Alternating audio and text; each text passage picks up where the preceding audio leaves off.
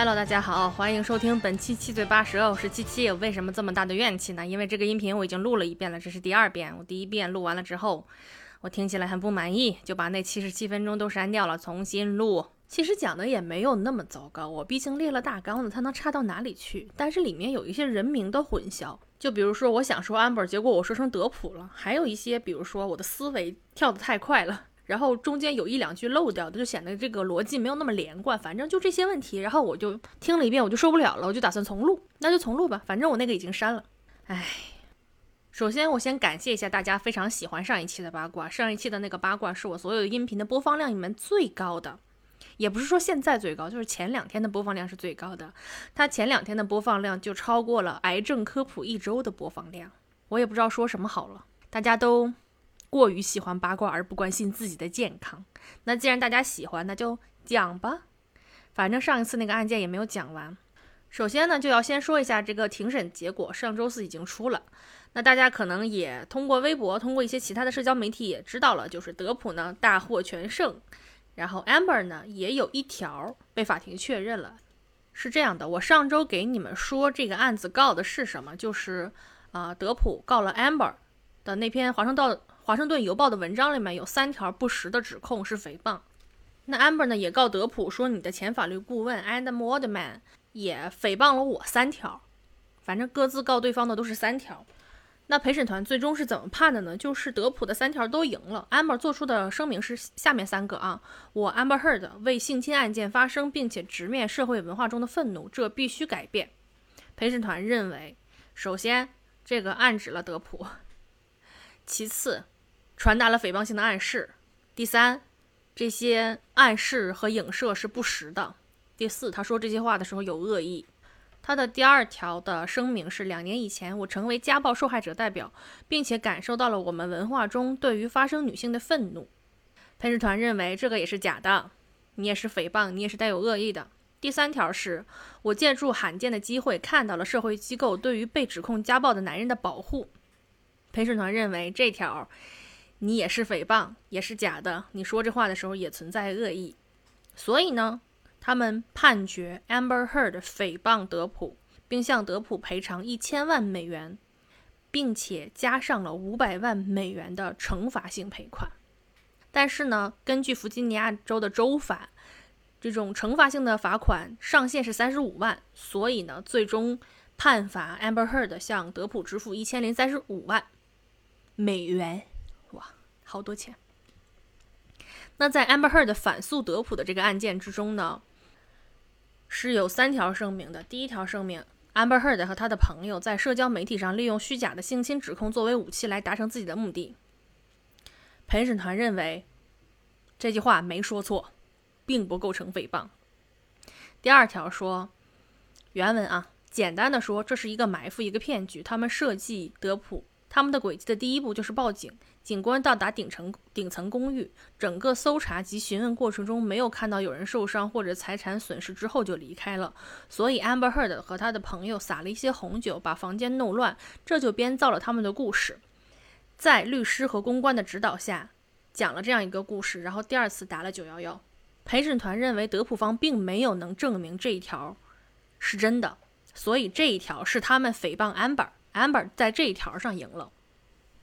那他们起诉的第三条声明就是，我们应该结束掉这场 Amber Heard 对付德普的诡计骗局。陪审团认为这句话没说错，这不是诽谤。最终呢，Amber Heard 因为有一条就是第二条的那个被证明了是诽谤，所以德普需要向 Amber Heard 赔偿两百万美元，但是没有加上惩罚性赔偿，所以呢，加加减减，Amber Heard 需要向德普支付八百三十五万美元。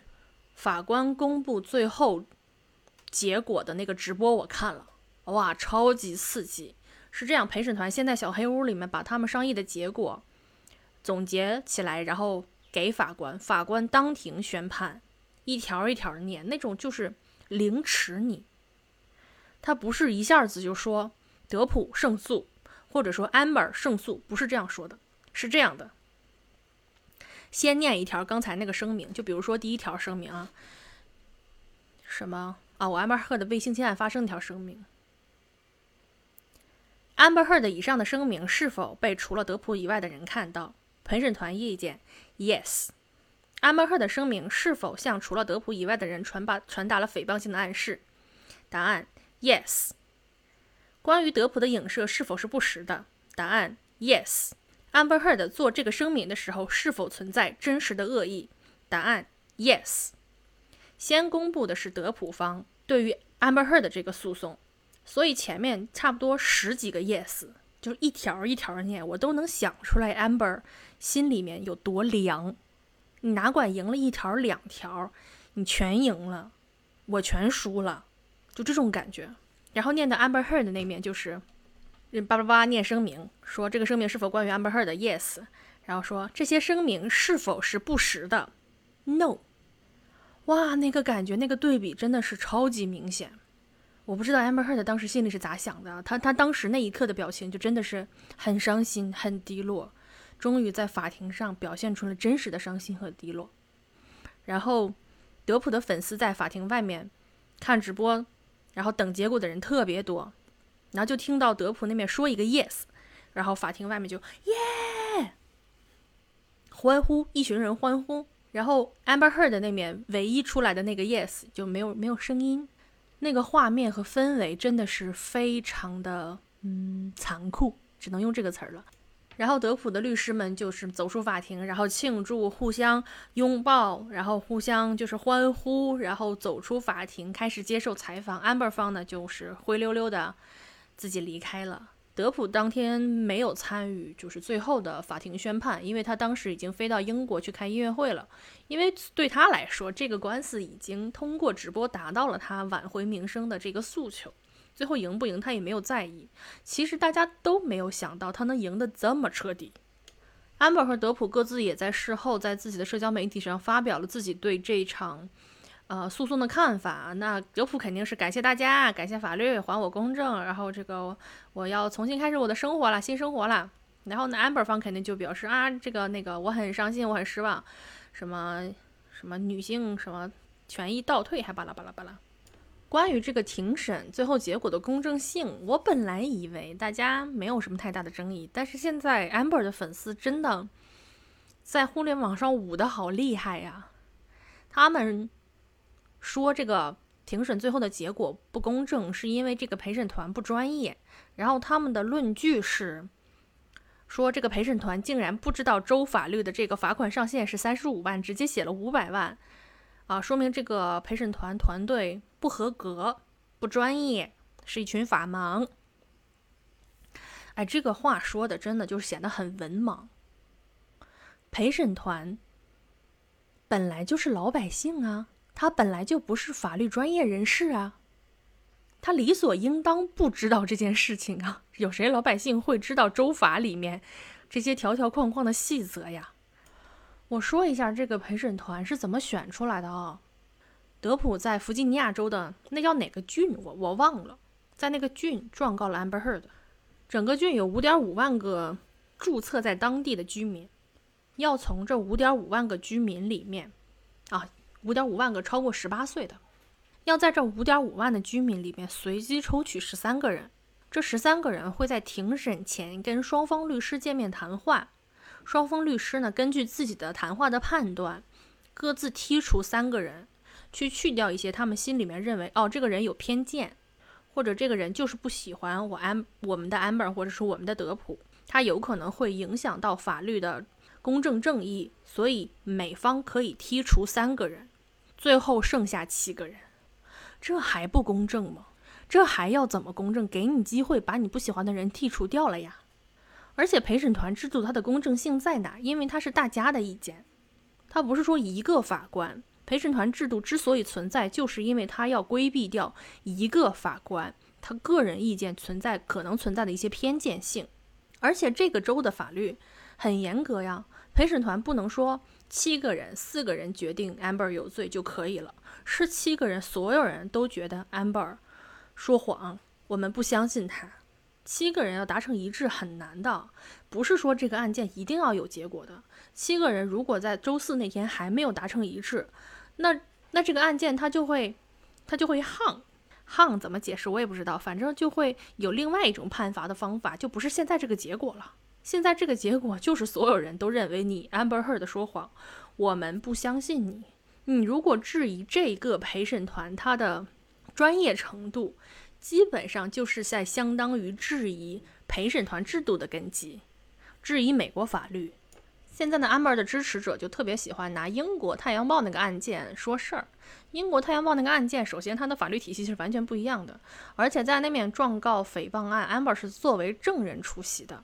你在证人席上宣誓说：“我所作证的百分之百都是对的，我都是真实的。”那法官是没有什么理由去质疑你的，他当然会相信你，并且英国的法律是这样的，他会判断德普有没有家暴的可能性。他不是说要判断德普家暴的事实，而是可能性。他认为这个可能性超过百分之五十，那他就会判太阳报赢，是这样一个判罚结果。所以英国那个案件赢了，并不能说明德普确实就是一个家暴，而是法官认为德普确实有可能家暴。既然他有可能家暴了，那太阳案就没有诽谤。但是美国的法律不是这样的，美国的法律就是你只能通过你的举证来证明这件事情发生，而不是这件事情发生的可可能性。你看德普那面唯一输掉的一个声明就是，呃，Adam Waldman 说说他和说说 Amber 和他的朋友搞了一个骗局，根本没有人受伤，是他们自己在房间内撒了一些酒，把房间弄乱，编造了故事。德普方没有办法证明。他们撒了酒，把房间弄乱，所以在这一条的指控上，德普方就输了嘛？你说这不叫公正，这叫什么呢？就是你如果说我怎么怎么着，你就得自己举证。你如果证明不出来呢，那这件事情就是没有发生。这难道不是理所当然的无罪推断吗？我不懂他们在拿这个去争论些什么。甚至包括 Amber 的律师也特别讨厌他的那个女律师叫 Eileen。我本来对他是有一些些同情的，因为大家不止一次看到 Amber 在和自己的律师团队吵架，然后训斥自己的律师团队，包括在最后一次陈词总结结束之后，但很多人都看到 Eileen 跑到厕所去哭了。然后我就想，哎呀，也看着也挺大岁数了，也挺不容易的，一辈子也是一个名律师，然后最最后因为这件事情赌上自己的职业声誉以及生涯，哎呀，好可怜。结果。结果，在这个案件结束之后，这个律师就在不停的接受各个节目的采访，然后采访里面的话术都特别不讨喜。其实我很理解，律师在庭上的时候，你的一些不讨喜的行为是你的职业素养，你必须咄咄逼人，你必须非常的锐利去攻击对方以及你的证人，试图让他们露出马脚，得到对你方有利的证词。但是你已经结束工作了呀，你这个庭审已经结束了。你干嘛还要在法庭以外，在电视节目上说那么离谱的话呢？他说什么？他说 Amber 输了这场官司是女性权益的一大退步。我拜托你们不要再绑架女性了。Amber 方特别喜欢把所有女性的利益绑在自己的一个战队上，然后让女性替他们去站队。啊，这个真的是特别讨厌，都还在说这个话。在大家看到了 Amber 的那种表演之后，还在说这个话，然后人家主持人问他说：“说陪审团为什么没有相信 Amber Heard？” 这个律师直接 不假思索的回答说：“因为德普是一个名人。”主持人就问他：“那 Amber Heard 也是一个名人呢？”然后他就不回答了，他就开始顾左右而言他，他就不回答这个问题了。然后另外一个主持人又问他说：“你们在这个法庭上输了，有没有进行一些自我的检讨呢？”就是。呃，你们有没有哪些地方没做好？然后他又开始顾左右而言，他说啊，我们是做了自我检讨，然后就开始说又是德普方面的问题，德普是一个名人，巴拉巴拉巴拉的，就是完全没有自我检讨。我觉得这一点真的是跟 Amber 特别的像。从我一个外人的角度看呢，我认为 Amber Heard 他们这一方的法庭的策略是有问题的。德普方的策略是什么？我承认我吸毒，我嗑药，我酗酒。但是我真的没有打过 Amber Heard，我只想向大家证明这一点：我不是一个家庭暴力者，我没有虐待过我的前妻。我只想向大家去证明这一点。这个姿态就很谦卑，就很退让。那 Amber Heard 他们那一方的法庭策略是什么？我 Amber Heard 是一个完人，我没有任何的错误，所有的错误都是德普的，是因为他酗克酒，不是克酒，酗酒和嗑药，一切都是他的原因。我只打过他一拳，也是为了保护我的妹妹。我 Amber Heard 就是一个大圣人。你这样想证明这个，你很难去证明，你就会削弱你的可信度。你身为一个 Amber Heard 的法律团队的成员，你难你你们难道不应该去做一个判断？什么对他来说，在这种陪审团制度下是更容易取信陪审团的？什么样的说辞是更好的吗？你们难道没有错吗？啊，不承认，全部都是德普方的过错。我们这一方呢，不管是从 Amber Heard 还是从法律团队来说，任何错都没有。然后你们在法庭上不承认任何 Amber Heard 的过错，你是不是诈捐了？哎，我没有，我不承认。啊，你是不是做过这个？哎，我没有，我不承认。然后自己的那个证言证词，各种证据前后对不上，最后破坏了 Amber Heard 这个圣人的形象。那陪审团当然不相信 Amber Heard 了。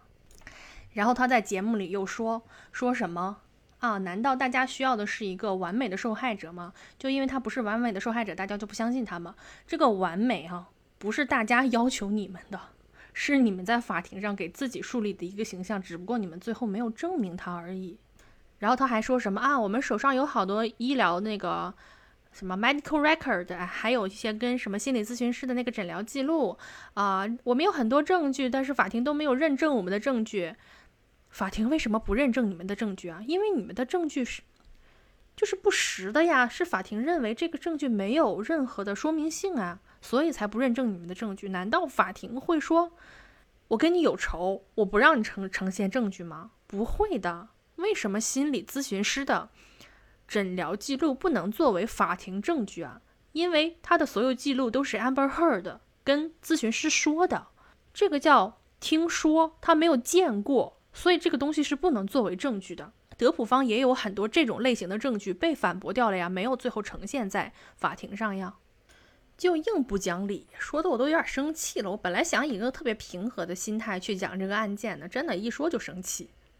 我上一个删掉那个音频里我也生气了。我本来想这次再平和一点，结果我还是生气了。然后这个律师还说什么呀？说 Amber Heard 是绝对没有这个钱去赔偿德普的八百三十五万美元啊。然后呢，Amber Heard 准备上诉。哎呀，我一听这个上诉的这个说法，我脑袋嗡的一下，就是没完了，六年了，姐姐收了神通吧，别折腾了。我觉得你你与其有这个精力去上诉，你不如真的找德普好好聊一聊。那毕竟之前是有感情在的，你把这个钱呢，就是再聊一聊，我可不可以不赔偿给你那么多钱？你们达成一个庭外的和解，不可以吗？之前有小报扒出来消息说，Amber Heard 全部身家是八百六十万美元，也就是说，他如果真的把这八百三十五万赔给德普的话，他自己就没有没有什么钱了，而且他之后肯定也名声就坏了嘛，不会再有什么工作了，所以可能真的会陷入嗯没有钱的一个境地。但是还有一个诡异的点是，他既然付不起这八百五十万美元，八百三十五万美元，他就更不可能上得起诉。因为上诉的话，你是需要这样的：你先把这八百三十五万美元交给法庭作为保证金，你还需要再交什么呢？再交下一次庭审的那个费用，再交德普方的律师费用作为保证金，一起交给法庭。那德普方为了不让你上诉，他那个他那个律师费用肯定不会写的特别少哦。也就说，有可能要奔着一千万以上去了。你去哪搞这个一千万去做交给法庭做这个保证金呢？你连这八百三十五万你都付不起的话，你去借？我不知道。有人说可能让那个马斯克把那个钱垫上。哎呦，分手多少年了呀？他俩在一起不到一年，马斯克是当时挺舔着他的，现在还会那么那么做吗？我跟你说，马斯克这个人哦，可抠门了，他让前妻净身出户，哎。他只有在追你的时候愿意给你花钱哦。马斯克这个人真的是，我昨天晚上就是顺着 Amber 和马斯克这个瓜一直吃到德普，不是德普，吃到马斯克和第一任妻子的瓜。我的妈呀，令人发指！如果你们对这个马斯克的瓜感兴趣的话，我可以抽哪一期讲一下马斯克的瓜，我觉得比比 Amber 的这个还精彩一些。反正 Amber 姐姐就决定彻破釜沉舟的跟德普耗到底了。咱也不知道他到底有没有这个钱，他哪来的底气去杠这件事情啊？反正是他决定，咱们就无所谓了。那我们今天接着上一次讲的那个庭审里面的一些啊具体事件，再接着讲啊。现在已经讲了二十多分钟了，我们有可能讲不完哦。那这一期就还是讲的 半截，我们下一期接着说一个破离婚，不是离婚之后的诽谤案，要讲三期。我们在上一期音频里面聊了澳大利亚三日人质事件，在那个事件里面呢，德普把他的手指削掉了。我们即将要讲的这一个楼梯事件，是在那件事情发生之后的两周，他们回到了洛杉矶的家里面，然后发生的一个事件。在这个时候呢，德普的手呢还是非常的严重，他打着石膏，而且他那个手当时是感染了非常严重的细菌，就是差点都要截肢了。如果那个细菌治不好的话，所以当时他还是一个打着石膏的一个状态。这个事件呢，非常简单的来说，就是德普和安 r 发生了冲突。Amber 的妹妹惠特尼要冲到中间去拉架，结果呢，这个拉架激化了冲突，然后保安介入了，把他俩拉开了，这事儿结束。但是呢，这个事件中所有的目击者和参与者都对这个事件有不同的记忆，有不同的版本，一共五个人在现场，五个人有五个版本。所以大家管这个事件叫“楼梯罗生门”，非常的有趣啊。所有的版本最后都没有得到证实，然后这个事儿争论起来也挺没有意思的，就是一次小打小闹吧，算是。但是这件事情会引出来后面的一些瓜，所以值得 值得聊一下。那 Amber 的版本是，德普当时在睡觉，他在 iPad 上看到了德普和别别的女人私信联系，然后就就特别痛苦，就说啊，你怎么能这么对我？然后。他就把德普叫醒了，吵架。那两个人吵架升级到互相推搡，然后 Amber 呢就跑到隔壁妹妹那边去哭诉，然后 Amber 就追过来继续吵架动手，然后他俩又转战到自己公寓那一边，然后不知道怎么着了，反正 Amber 妹妹和德普的护士就站在楼梯的上面，德普呢站在楼梯的下面，德普拿着一个红牛的罐子朝他们扔。然后这个罐子打中了护士，然后德普冲上楼梯揪住了 Amber 的头发，然后暴捶她的脸。这个时候妹妹看到了，就冲到他们两个中间去试图阻止这一场冲突。这个时候呢，妹妹背对着楼梯，然后 Amber 就觉得德普要把妹妹推下楼了。他说他脑子里一下就想到了 Kate Moss，Kate Moss 就是德普的前女友。当时有一个传闻就是说德普把 Kate Moss 踢下楼了，不是推下楼了。Amber 说，他一下子就想到了 Kate Moss，然后就冲上去给了德普一拳。但是 Amber 的版本，那我们再来听一下 Amber 的妹妹的版本。妹妹的版本是 Amber 护士和妹妹站在楼梯上面，德普在楼梯下面扔红牛，然后德普冲上来打中了妹妹的背部。Amber 看到妹妹被打，大喊一声：“不许打我妹妹！”然后给了德普一拳。然后德普一手抓住 Amber 的头发，另一只手暴捶 Amber 的脸。这个时候，保安冲上来，分开了两个人。Amber 和妹妹的这个证词就已他已经不太一样了啊。那个 Amber 说德普要把妹妹推下楼，妹妹说是因为德普打了自己的背部。但是妹妹为什么会把自己的背部亮给一个家暴者呢？她如果是想保护 Amber 的话，应该是背对着 Amber，面对着德普去替 Amber 挡的，对吧？那我们再来听一下德普方的证词啊。首先说一下这个护士吧，护士就不太记得了，反正护士只记得德普没有朝他扔红牛。他说在认识德普的那几年里面，德普没有朝他扔过任何的东西。但护士就只记得这个，然后就只记得他们争吵啊什么的，所以护士的证词就没有什么用。德普说，他们俩吵架，amber 要打他，然后妹妹呢是冲过来挡在他俩的中间替德普挡的，amber 的妹妹替德普挡哦。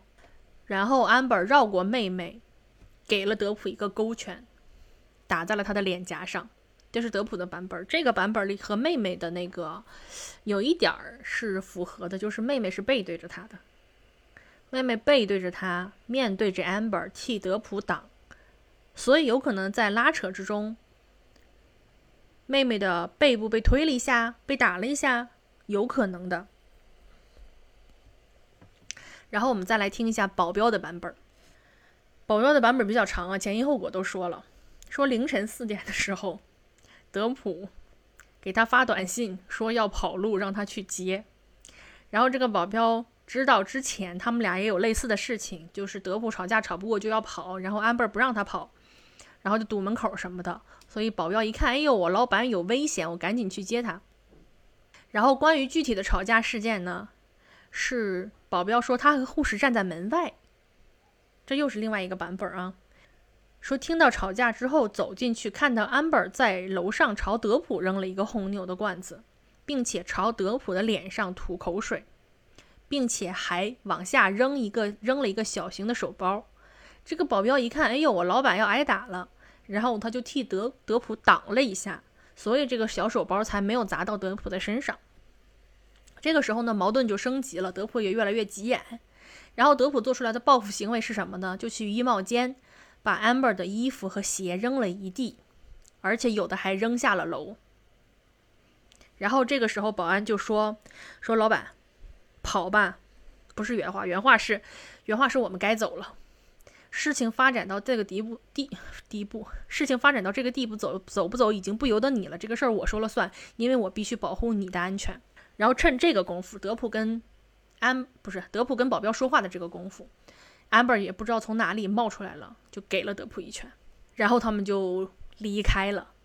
由于这件事情没有留下任何的录音、录像、图片，没有任何的东西，就只有这几个人的证词，所以我们最终也不知道到底发生了什么。反正所有人的证词里面都有一件事情可以确定，就是德普确实挨了一拳，并且是垂在了脸上。那德普有没有可能暴打 Amber 呢？我个人觉得啊，可能性比较低。你看啊，他一只手打着石膏，中指打着石膏，不能不能弯曲，不能握拳，所以他要想抓住 Amber 的头发的话，一定是用那只好手。所以好手抓住头发，另外一只石膏的手暴锤，他真的不疼吗？倒是也有可能，人在盛怒之下已经顾不上那些了啊，也有可能。不好说，反正我相信他们俩之间的拉扯推搡是一定是会有的。但是这件事情中，我还是比较相信德普没有说主动去什么暴打 Amber，暴打他脸，我相信不会的。你看，保镖说的那个，德普生气了去扔 Amber 的衣服，扔他的鞋，我觉得这个啊非常的德普，就是他一生气，他就会喜欢对一些物件儿发泄自己的怒气，但他不太会去打人。而且他是一直想跑的那个，他从凌晨四点就开始就想跑，后来就没跑了，然后打了一架又跑。是没有一个施暴者会这样吧？就是一直想跑。上一次上一个那个音频里面，咱们也聊到了德普凌晨四点跑路，还有一个事件就是在那个拉屎事件之前，不是也那个凌晨四点跑了一次路吗？反正，在别人的证词里面，在包括在德普的姐姐的证词里面，他经常需要给德普在外面订酒店，因为德普经常是因为吵架吵不过跑路。这个楼梯事件本身挺无聊的，就是几个人几个版本不一样而已。但是这个时候呱呱就来啦，就是 Kate Moss 来作证啦。Kate Moss 是德普的前女友，是那个超模嘛。之前他们俩在一起了三四年吧，最后没有走到一起。然后在在庭审当时啊。然后 Amber 当时在叙述这件事情的时候说：“我脑子里一下就想到了 Kate Moss。”这个时候，呃，庭审的记录的那个视频里面就拍到了德普的团队，他的律师们当时就耶，就是我操，我们准备了这一点，他刚好撞到了我们枪口上，就是那种感觉。然后 Kate Moss 就视频给德普作证说。啊，德普没有推我下楼。那一次的事件，我伤到了背，是因为我自己滑下的楼梯。当时德普已经出门了，然后我滑下楼梯之后就大叫，德普冲回来把我扶起来，然后帮助我就医。他没有把我推下楼梯，他没有那次没有把我推下楼梯，也没有任何一次把我推下楼梯。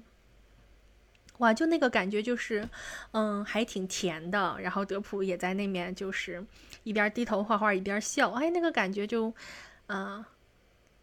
很多年前的男女朋友，在很多年之后，尘归尘，土归土之后，互相的那种，嗯，哎，反正就是挺甜的，磕到了。但是他们俩之间的关系也并不是像营销号说的那样，什么超模前女友啊，来给啊，德普站台，他俩之前有多么的甜，多么的温馨和睦？不是的，他俩在一起的关系是非常的激烈且撕扯的，他俩爱的很深，然后所以，哎，他俩在一起的时候有很多新闻，就有一次吵架吵到把一个酒店的房间全给砸烂了。当时可能就是也没有那么甜，就爱病痛苦着吧。但是如果德普真的干过，比如说打他、暴打他，或者是把他推下楼梯这种事情，我相信 Kate Moss 是不会来给他作证的。既然说到了 Kate Moss 来给他作证，我们再说一个另外一个前女友来给他作证，也不算前女友啦，就是之前的一个炮友，因为这个是那个女的当自己说的，在法庭上说的。她就是 Alan Barkin，对她跟德普之间有过几个月的。露水情缘，然后她不承认这是一段真正的感情。这个 Alan Barkin 在法庭上就说：“嗯，我们俩之间就是性关系。”然后他向法庭证明了说，德普朝他扔过一个酒瓶，也不是朝他扔的，就是德普在跟另外一个助理吵架，德普在跟自己的朋友吵架，就朝那个方向扔了一个酒瓶，是，然后那个女的刚好是站在那个方向而已。然后他来证明说，德普嫉妒心重，然后经常盘问他，啊，跟别的男人在一起的什么事情什么的，反正就说第一，他有这种砸东西的前科；第二，他嫉妒心非常重。那个女的呢，就只证明了这件事情。这个楼梯事件里面呢，还有一个证人，就是他这个证词就还挺精彩的，他前前后后都挺精彩的。这个证人呢，是德普的妹妹的女老板。妹妹在这个冲突之后呢，就搬到女老板家住了。她告诉女老板的版本是：姐姐暴打德普，她为了保护德普呢，呃，被姐姐打了。她很害怕姐姐，也害怕姐姐会杀了德普。这是她一五年的时候跟女老板说的版本。然后这个女老板呢，在二零年看到了《太阳报》案件中妹妹改口，就是说法跟当年跟她说的不一样。然后她就联联系了德普团队。他联系德普团队的这件事情啊，不知道为什么就被 Amber 那边知道了。我一直怀疑他们两个之间呢有双面间谍，就是互相透露消息。然后 Amber 就派妹妹惠特尼去跟这个女老板套话，就说啊，我们听说你要给德普方作证，你不会这么做的，对吧？然后这个女老板就说，呃，说我只是想把我真实听到的事情告诉他们而已。然后妹妹就说，那个。那你把你要给他们做的证的证词发给我们嘛，我们看一下，然后也好好做个准备。女老板给不给他发我不知道啊。反正，在这件事情过后的几天，Amber 方的公关就开始在媒体上黑这个女老板，然后爆料她的，说她说她各种人品不好，有各种黑料。那女老板一下就急眼了。然后就开始彻底决定要站在德普那一方去为德普作证。他最开始的时候没有下定决心，毕竟跟两边都是朋友，说没有下定决心去作为证人，真正的站在这个法庭上。但是那件事情就促使他最后决定，就是录这个证言视频去支持德普。这个女老板本来之前就对 Amber 他们有一点不满意了，我觉得他们之前有结了什么梁子，我后面再说。女老板急眼了之后呢，她还跟媒体爆料，之前 Amber 不是代孕生下了一个孩子嘛，一个女儿，在二一年的时候，二一年四月，对，二一年四月的时候生下了一个小女孩。不是之前有传闻说这个孩子是马斯克的种吗？说 Amber 偷了马斯克的精子，然后生了这么一个孩子，这个瓜就是女老板爆料出来的，并且这个女老板还说她在二零年的时候去。呃，见过 Amber 的妈妈，去看过她。当时妈妈跟她说的时候，希望女儿跟德普复合，因为跟马斯克相比，德普简直就是天使，是圣人。马斯克的控制欲特别强，给 Amber 的特特斯拉上装了监控，而且妈妈还跟他说，Amber 当时正在和马斯克为了那颗受精卵折腾法律程序。当然了，这些都是八卦，最终也并没有得到证实，并且这个女老板她所之前所说的这个关于楼梯事件的这个证言，也并没有被法庭采信。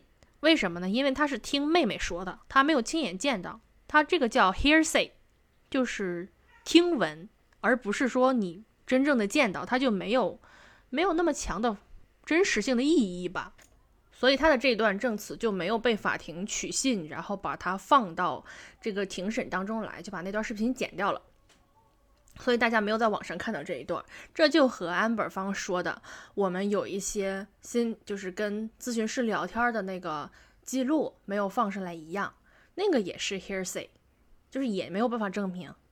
你看，双方都有这种证据和证人啊，你不能说这个不公正，对吧？法庭就是不采取你不采信你那一边的证据。再简单说一下这个 hearsay 啊，我觉得这个东西特别有意思。就法庭上会经常说一句话，就是 objection hearsay。我最近都学会了，老在家里说 objection hearsay，我不同意，你这个是听说的，你没有根据，就是这个意思。他们会用这个去打断对方证人。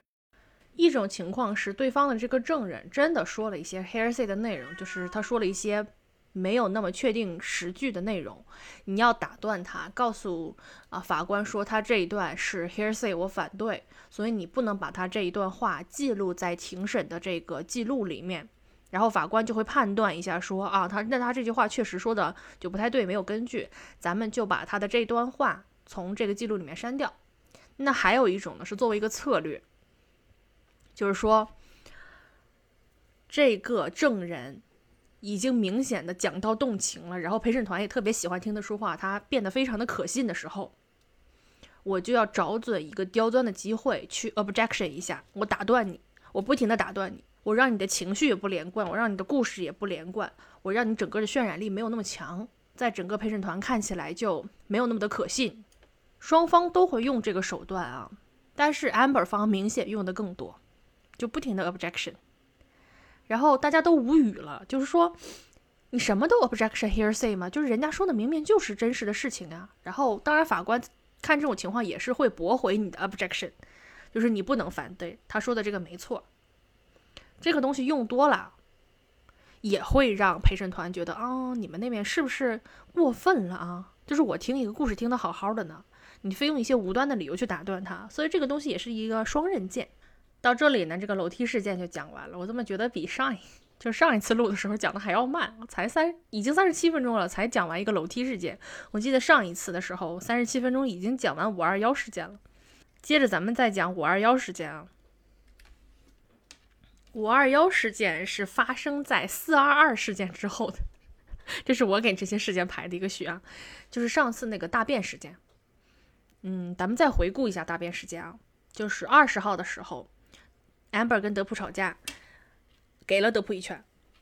然后二十二号的时候，Amber 过生日那天，德普跟自己的法律不是财务团队开会，然后法财务团队跟他说：“你有一些财务的问题，你现在就是啊要入不敷出了。”然后开会开的就比较久，然后德普就在 Amber 的生日宴会上迟到了。迟到了之后呢，晚上他俩就吵架，就是凌晨四点那个德普说：“你要不要打我？你是不是你是不是又想打我？你你那给你打。”然后棒一拳。然后那对面再给你打一棒又一拳，然后德普说我要走了，你离我远点儿。然后几天之后他想回去收拾东西，他的那个朋友就跟他说你最好不要回来，那个床上有大便，就是这么个事儿，你们还记得吧？在这件事情之后呢，德普就下定决心必须要跟 Amber 离婚了，他必须要跟 Amber 分开。那在五月二十号那天呢，德普的妈妈也去世了，然后二十一号那天呢，德普就去跟 Amber 提离婚。然后在这一天提离婚的过程中发生了一些的冲突。那根据呃那个大厦的电梯监控显示，德普那天是晚上七点零二分回到的他的那个公寓，然后呢几点走的来着？一个半小时之后走的，八点二十九分左右走的。这一个半小时究竟发生了什么？咱们确实不知道。这你看，你想一个半小时，时间也挺久的，肯定是发生了一些争吵啊、撕扯呀、推搡啊，我估计是有的。但是呢，amber 方就声称说德普家暴了他，就是暴打了他，并且他有一些照片就显示他脸颊上有红肿，然后嘴唇上有伤。那在这个事件中，我们有哪些证人和证词呢？就是 amber 方他有三个朋友，这三个朋友呢都是住在这个公寓旁边的，他们都住在德普的 penthouse 里面，penthouse 就是顶层别墅。德普在那个大楼的顶层有五栋别墅，里面免费住满了 Amber 的各种朋友们。这几个朋友当时都没有在现场，在各自自己的别墅里面，甚至有一个朋友甚至都不在那个公寓里面。他在电话里面听到德普在喊说：“你说我打了你，你他妈说我打了你。”这是他在电话里听到的，所以他就报警了。关于这句话，我觉得他说的应该是真的，他应该是听到了这句话。但是这句话怎么解读呢？我有两个版本，我自己揣测了两个版本。第一个是 Amber 说，那个你不能跟我离婚，你跟我离婚，我就是说你家暴，说你打我。然后德普说，你说我打你，你他妈说我打你，哎，这是一个版本是吧？第二个版本就是他们俩当天发生了一些争执和撕扯，可能互相就推搡了几下。然后 Amber 说，哎呀，你打我。然后德普说，你管这个叫打？你说我打你，你他妈说我打了你，哎。这个是不是就非常的符合这个语境？当然，这是我个人的揣测啊。之前不是说这个朋友报了警吗？在大概半个小时之后，不到半个小时，两位洛杉矶警察，一男一女就来调查了。然后根据警察的证词，就是说他们既没有看到 Amber 受伤，也没有看到这个公寓里面的财物损失或者是家具损失之类的都没有。什么也没看见，看见他们几个好好的，就是说这里面就是谁报警了，谁受伤了，说没有啊，挺好啊。然后警察就走了嘛。这个时候大概是九点十几分，不知道为什么他们后来又报了一次警。第二波警察呢是晚上十点半左右到的，这次是两个男警察来了之后也没有发现任何的 Amber 受伤，或者说是有财物的受伤。这些警察都是在法庭上作证了的。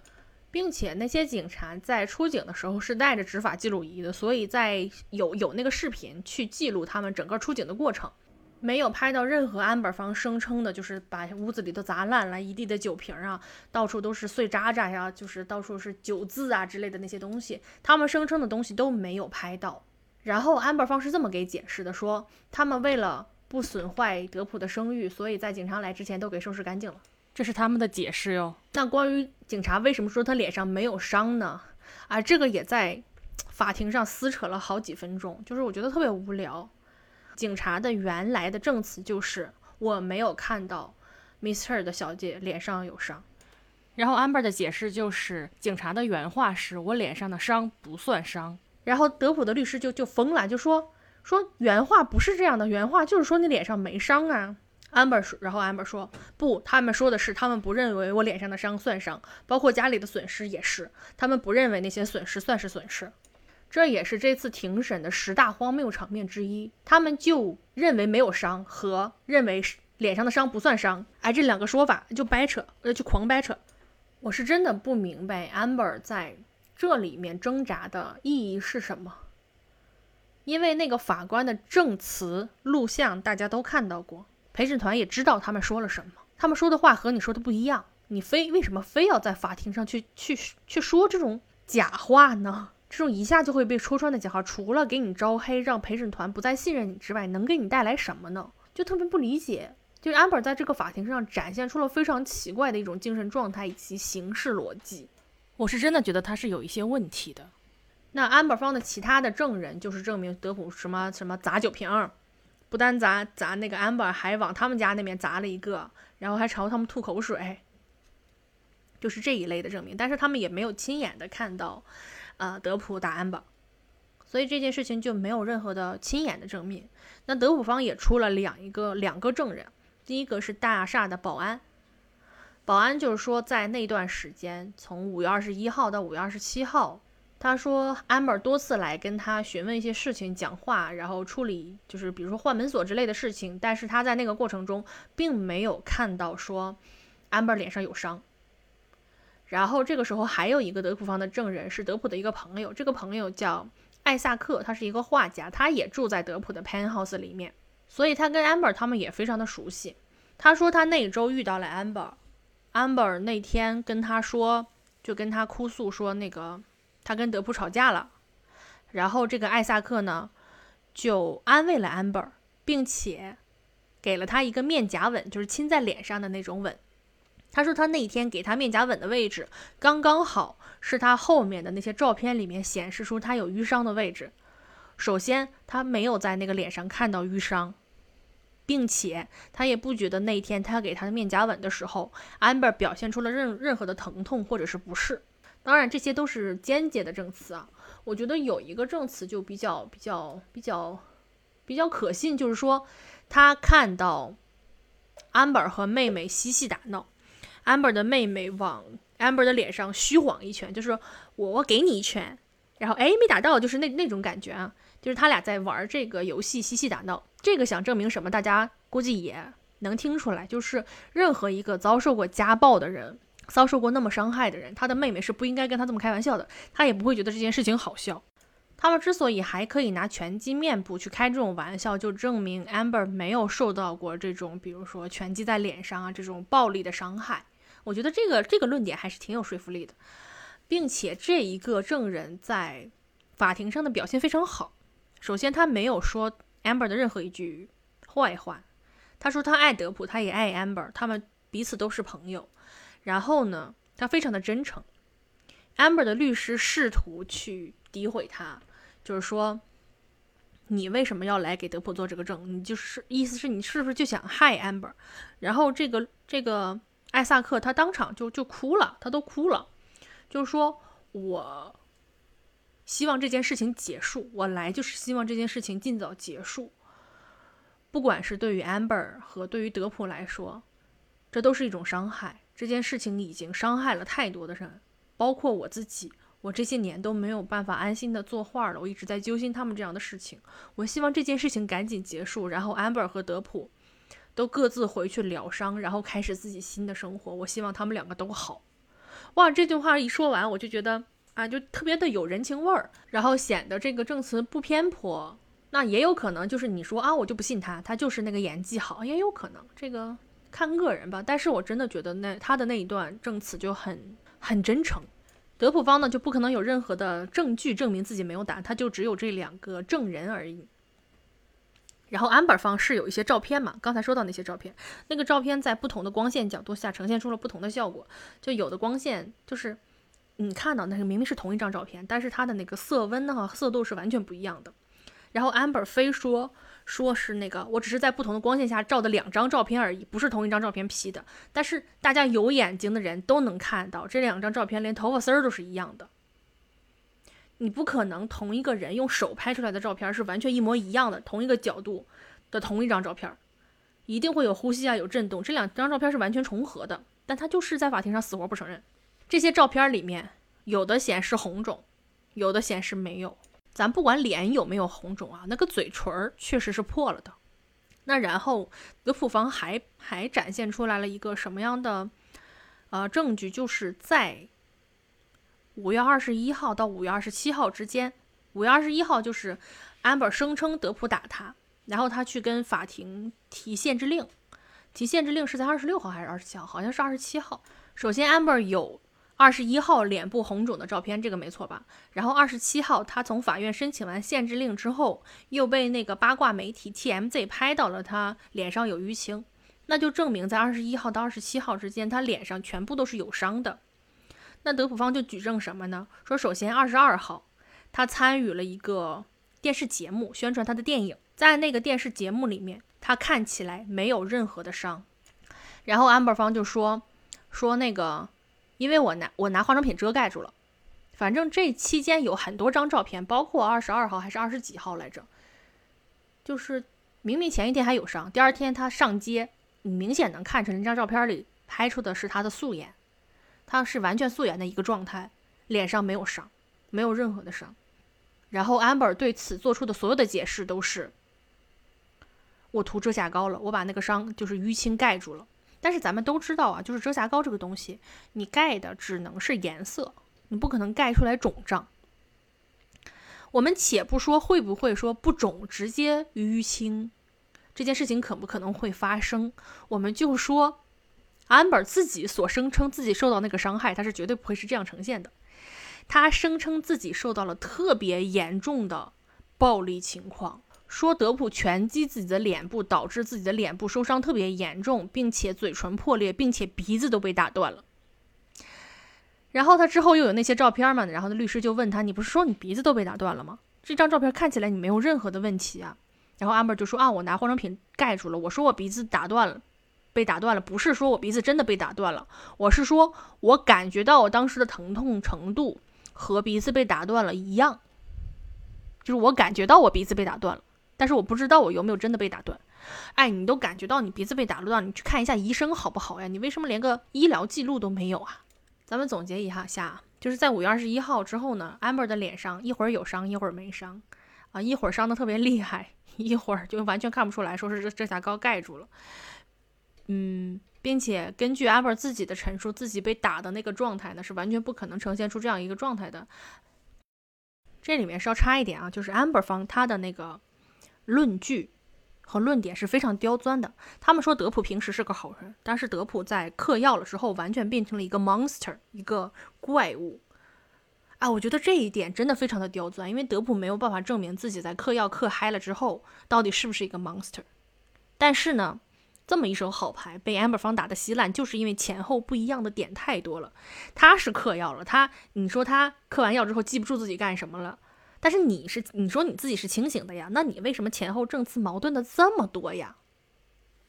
就包括五月二十一号事件，这里面有一个特别荒谬的证据，就是他们拍了一张，声称这是当时当时现场的照片，就是一地的碎玻璃碴子，一地的酒瓶，红酒洒了一地。他们说是五月二十一号，这个是被德普搞的，但是他们自己忘了这张照片是他们说这是德普搞的，在五月二十一号搞的。在《太阳报》的那场庭审中呢，他们说这张照片记录的是2015年12月份的一一场暴力事件中是德普搞的。这个矛盾呢就被德普的律师抓到了，然后就现场摁头让他认，就说：“amber，这张照片你看一下，到底是哪天的照片？”amber 方也发现了这个矛盾，他就死不承认，就说：“你给我看这张照片，我认不出来。”这就是一个地板的照片，我怎么能认出来？所以地板长得都是一样的。哎，你自己放上去的证据照片，你自己看，你自己不记得吗？我觉得在这种情况下，真是死鸭子嘴硬啊！还不如说啊，我们这个是律师团队把证据弄混了，或者说我自己当时呃分类的时候没有记好。你承认一点点错误都不行吗？一点点都不行吗？你承认了也会显得你比较真诚。你现在说你不记得啊，所有地板都长得一样，你不记得这个是，哎，我觉得特别不可信。那天，因为这件事情纠缠了很久，然后德普的律师就说，你一会儿说这个是五月二十一号的时候拍摄的，一会儿说这个是呃十二月的时候拍摄的，他到底是哪一天？阿门就说我不记得了。他的那个态度真的是非常让人厌烦，他前后不一致且且死鸭子嘴硬的还有不止一个。就比如说刚才说鼻子打断了，然后后面又说啊，我感觉我鼻子被打断了，其实没有断。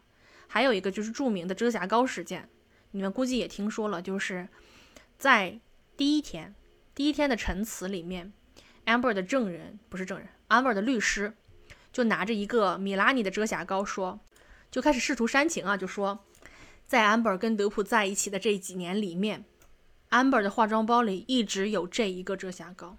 他必须随时用遮瑕膏去遮盖他身上德普给他留下的各式各样的伤痕，好可怜。然后这件事情就被米拉尼官方打脸了。米拉尼官方就在 Instagram 还是在 Twitter 上说忘了，反正就在公开的社交媒体上说，嗯，Amber 小姐说，在一五年到不是在一二年到一五年之间，她身上一直带着这一款遮瑕膏。嗯，但是我们这个遮瑕膏是一七年才出的，才上市的。我不知道 Amber 小姐在哪里用到的这款遮瑕膏，她是怎么买到的呀？反正就是直接拆台了。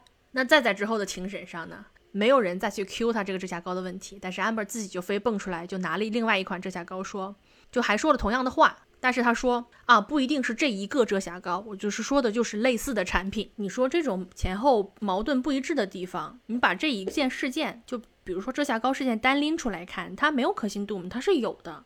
我一定要记得我五年前用的什么遮瑕膏吗？不一定啊。我现在不跟安不跟德普在一起了，我我不需要用到遮瑕膏，我把之前那个扔了，我把我不好的记忆扔了。所以我现在拿一个差不多的去说这件事情，可不可以呀？我觉得可以。我觉得如果只有这一个前后不矛盾的地方，陪审团是会忽略它的。但是可怕的地方就是它不止有一个、两个、三个，它有无数个前后。矛盾的地方，这些矛盾的点会一点一点削弱，一点一点削弱你的可信度。这个五月二十一号事件前面就撕扯了很久，也没有撕扯出来个结果。在庭审快要结束的时候，德普方来了一个关键证人，这个关键证人也没有直接的，嗯，说看到他们打架或者怎么样，但是他的证词，我相信是对这次 Amber 输掉这个庭审是有至关重要的作用的。这个证人叫 Morgan，他是 TMZ 的前狗仔经理。TMZ 之前我们提到过啊，首先是 TMZ 抓拍到了五月二十七号 Amber 去法院申请完对德普的限制令，说德普家暴自己，从法院出来之后脸上有淤青的那张照片。就是 TMZ 拍到的，并且在二零一八年，二零不对，二零一六年的八月，TMZ 又发布了一个视频，那个视频里面德普在暴打橱柜，也间接的证明了啊，德普是一个有暴力倾向的人。然后这个时候舆论就开始往 Amber 那方面倒嘛。在这两个事件里面，TMZ 起到了非常重要的作用，就是帮 Amber 在舆论上赢得了很多分数。TMZ 是一个那个娱乐八卦网站啊。再说一遍，这个 Morgan 呢，不干不光是 TMZ 的前狗仔经理，并且他恰恰好参与了这两个事件。根据他的这个呈堂供述，Amber 从法院出来的当天是 Amber 方通知 TMZ 去拍的，因为法院从来都不是狗仔跟拍的一个重要的地点，因为那儿不经常有这种呃明星出现。所以他们当天是去是别人通知他们去拍，然后甚至跟他们说，amber 从法院出来之后会停下来看一眼镜头，向大家展示他右右脸颊的伤痕。这个摩根说他是接到了这个明确的指令的，右脸颊有伤，并且他会停下来看镜头。这个摩根还参与了和 amber 德普相关的另外一件事情，就是在一六年的八月，TMZ 放出了一段呃德普暴打橱柜的那个视频。小哥说他直接参与了这件事情，然后德普的律师就问：通常你们发布一个这样的视频需要花多长时间？然后小哥就说：通常需要花一到两周，因为我们必须要得到那个视频版权方的这个授权，或者是我们买下这个版权，我们需要去证实这个呃视频的真实来源以及得到版权，就是需要花这么长时间。然后说：那什么情况之下你们会很快速的发布呢？然后小哥说，只有一种情况，就是我们是直接得到这一个视频拍摄者的授权，或者是视频版权所有者的授权，我们就会直接发布这个东西。然后律师就问，那关于德普的这个视频，你们当天用了多长时间把它发布出去的？那小哥说，从从收到这个东西到编辑文字，然后发出去，我们用了十五分钟。这话没有直接说明白啊，那意思就是我们是得到了 Amber 的授权的，因为这个视频很明显是 Amber 拍的，不可能是别人拍的，并且在视频的最后，Amber 是露了脸的，也就是说，这个视频百分之百是 Amber 透露给 TMZ 发给 TMZ 让他们去发的。要不然他们不可能在十五分钟之内把这一个信息来源不明、版权所属不明的视频给发出去的。然后这个小哥还说，并且这个视频跟我在法庭上看到作为证据的视频是不一样的。我们收到的视频是经过剪辑的。我就是因为在法庭上看到了这个证据之后，发现跟我们当时收到的不一样，所以才选择联系德普团队给他们作证的。TMZ 收到的是且发出的这个视频呢，没有最后一段，最后一段呢。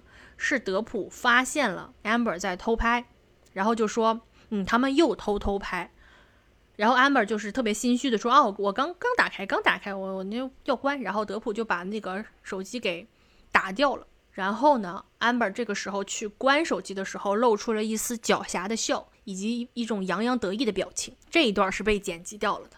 你知道这个小哥是在庭审的最后才出现的，Amber 方完全没有。任何的准备被打了个措手不及，因为他们完全没有想到之前的八卦媒体会出来爆料他们。他们在当天这个 Morgan 这个小哥上上庭作证之前，还在试图阻止他，不让他上庭。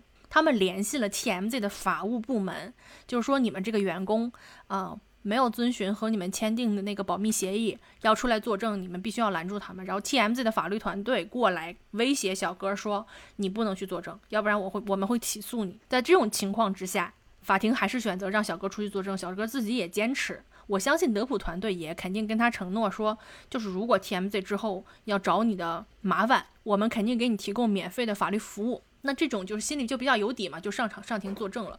所以他的这种突然出现，直接就把。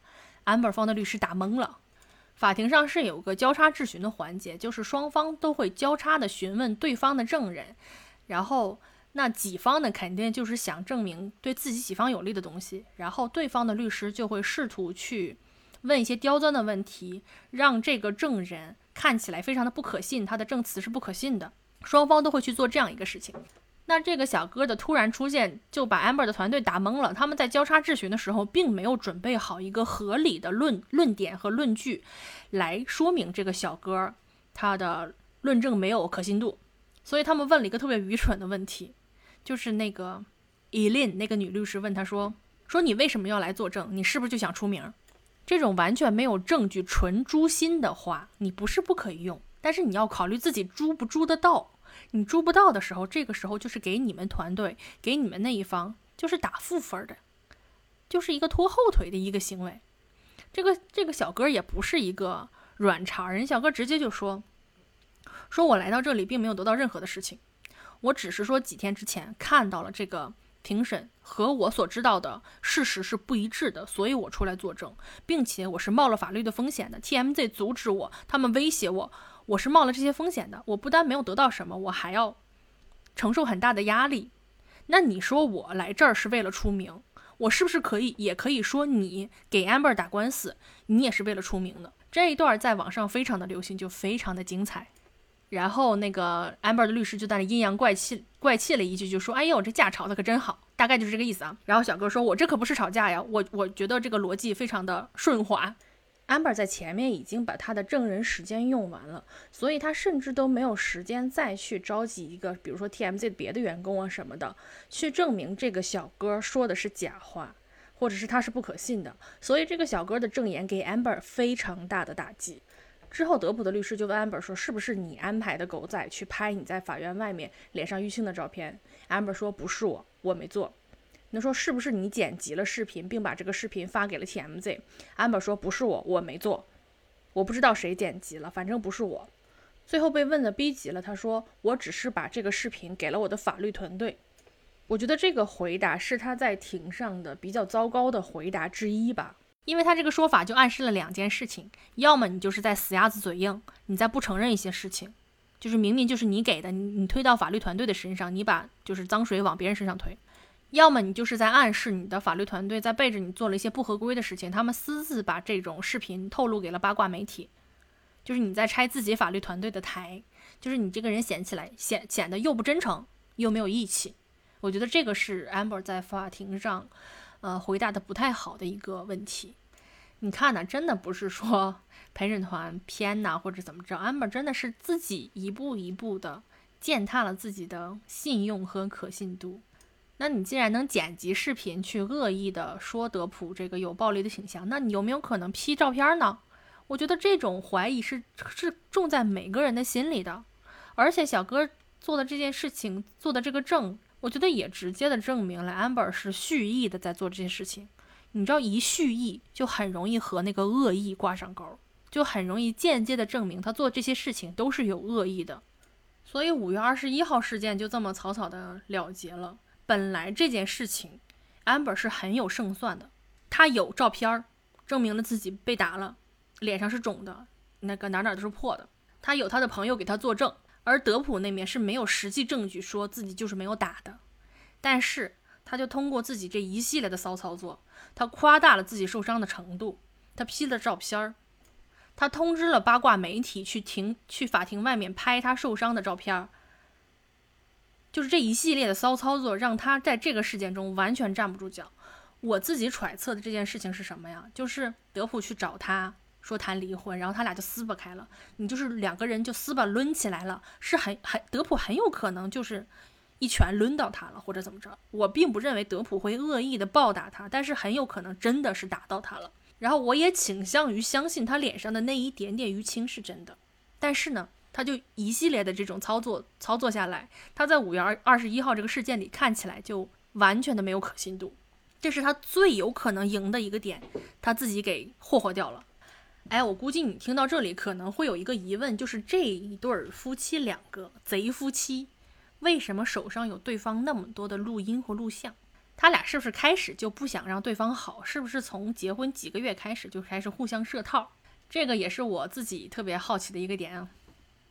后来看了那个德普自己的那个庭庭审上的叙述，我就知道了，德普承认说是他先开始的录音，因为他每次跟 Amber 吵架都吵不赢，而且他说 Amber 吵架的时候会陷入了一种呃癫狂和非理智的状态，然后你第二天再问他你昨天晚上说那个什么什么什么什么什么，啊，他就不承认了。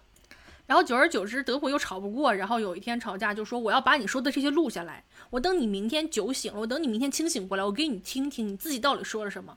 然后 Amber 就挑衅他说：“那你录啊，你录啊。”德普就当着他的面录了。德普说，从那之后，他开始时不时的在他们吵架的时候就开始会录音，其实也不是为了干别的，就是为了之后再去争论这个事情的对错的时候就有一些屏障嘛。然后德普说，但是 Amber 在那之后也开始了录音和录像。并且会不告诉他偷偷的录，他所有的录音都是告诉了 Amber 的，但是 Amber 会偷偷的录。德普说的这个话可信度在哪啊？首先，他手里只有 Amber 的录音，没有 Amber 的录像，他没有试图去录过他。那 Amber 手上呢是有各种录像和录音的，并且就是 TMZ 小哥说的那个视频里面，我们也可以看到德普发现了 Amber 在录东西，然后就说你他妈又偷偷的录。然后 Amber 说：“啊，我刚开始，刚开始，这件这个视频也证明了说，Amber 在偷偷的录他们这个东西。我觉得这一点也可以让陪审团觉得说，啊，Amber 做这件事情是不是有预谋的？他是不是就是早就想这么陷害德普？我觉得这个东西会在所有人的心里面都种下了一个种子。要不然你说他偷偷的录他干什么呢？而且他偷偷的录的是德普生气，然后砸橱柜的。”那个视频，然后把这个剪辑说送发出去了。你知道他们后俩后来还是有一段谈话的，那个谈话被 Amber 给剪辑掉了。那个谈话的内容是，Amber 说：“哎，贝宝贝，你怎么了？你怎么这么生气啊？那个咱俩不是好好的吗？又没吵架，又没怎么着的。”然后德普说：“你今天早晨在这儿吗？”Amber 说：“那我不在呀。你今天早晨不在这儿，所以你身上什么都没有发生。你不要跟我说我我不能生气。”就是那个德普那意思，就是说，是我不是因为咱俩的事儿生气，我今天早晨因为了一些别的事儿生气了，你不在这儿，所以你没有资格让我别生气。但是 amber 把这段全剪掉了，他只保留了德普，就是德普砸东西，然后暴打橱柜，并且他自己说的那一句话啊，宝贝儿，我们怎么了？就是我们又没吵架，你干嘛这么生气啊？就只把这句话留上了。然后他的这，哎，你是陪审团，你会觉得这个东西没有恶意吗？你会觉得这种剪辑没有恶意吗？不可能吧？也还好，是因为有这些录音，才能把 Amber 打人这件事情坐实。要不然德普真的没有办法坐实说 Amber 打他，他也没有任何的证据。他是有一些伤，有一些眼眼眼睛被打打的乌眼青的照片，他脸上有有烟灰的那个有烟熄灭的那个疤，但是他没有办法这证明这些是 Amber 做的。Amber 可以直接就说啊，你你你嗑药嗑多了，你自己撞哪儿了？这个是很好说的，是吧？但是就是在那些他们俩吵架的录音里面，首先 Amber 承认自己打了德普。我给你们听一段最直接的 Amber 承认自己打了德普的录音啊。I said to Travis, I said no, I said to you, hey, tell Travis what just happened. Oh, you told me to do it. You told me to. You said go do that. I said no, tell, tell him what just happened. And I lied. And that you punched me in the You're right. fucking thing. And you, You figured it out. And you said, no, fucking, no, I didn't. What the fuck are you talking about? And I, I watched punch you you. lie. And then I I didn't s- punch you, by the way. You. I'm sorry that I didn't uh, uh, hit you across the face in a proper slap, but I was hitting you. It was not punching you, babe. You're not punched. Don't tell me what it feels like to be punched. You know, you've been a lot of fights. You've been around a long time. I know. Yeah. No, I- when you fucking have a close You didn't get punched. You got hit. I'm sorry I hit you like this, but I did not punch you. I did not fucking deck you. I fucking was hitting you. I don't know what the po- motion of my actual hand was, but you're fine. I did not hurt you. I did not punch you. I was hitting you. How are you tough? How? What am I supposed to do? Do this? I, I'm not sitting here bitching about it, am I? You are. That's the difference between me and you. You're a fucking baby. Because you started, You are such a baby. Grow the fuck up, because you started Johnny. physical fights. I did start a physical fight. you did, so I had Because- to get the fuck out of there. Yes, you did. So you did the right thing, the big thing. The, you know what? You are admirable. 你听，在这里面，首先 Amber 承认了自己 start a physical fight，就是我先开始了，就是物理攻击，就是怎么着，我先开始打架了。他承认了自己先开始打架了，并且他承认了自己打德普，但是他一直在说服德普说我没有 punch 你，我是 hit 你。那 punch 的程度要比 hit 要强很多，punch 就是握拳打你的脸，拳击你的脸，就真的是一个特别攻击性的一个行为。那 hit 有可能就是我拍了你一下，这种叫 hit。你听这里，Amber 的原话是：“I'm sorry, I didn't hit you across the face in a proper slap。”直译过来就是我很抱歉，我没有在打你的时，哎，就是我没有用一个合适的方式去扇你的耳光。哎，这么翻译就比较好了。就是说我本来想扇你的耳光，但是我不小心握拳了。但是你要相信我，这不是一就一记拳击，我就是想打你一下而已。然后之后你就说，你别他妈告诉我什么叫 hit，什么叫 punch，我被 punch 了，我知道你的拳都握上了，你还有一个 fucking 拳击教练，啊，这就是原话。我真的不知道他怎么把我没有用一种合适的方式去扇你的耳光这句话说出口的。我觉得真的都不需要其他的证人证词证明了，就这这这个录音就可以了，就不需要别的了，并且他最后还在试图就是去嘲讽德普说啊，你别唧唧歪歪了。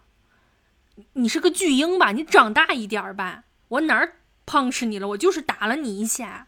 然后后来德普就是就就又说了一些东西，然后他又嘲讽的说啊，你好了不起啊，你真棒，你是那个啊，我们里面就是有容人之度的那个人大人物啊，反正就说了这样一些话。我我，哎呀，这个能洗吗？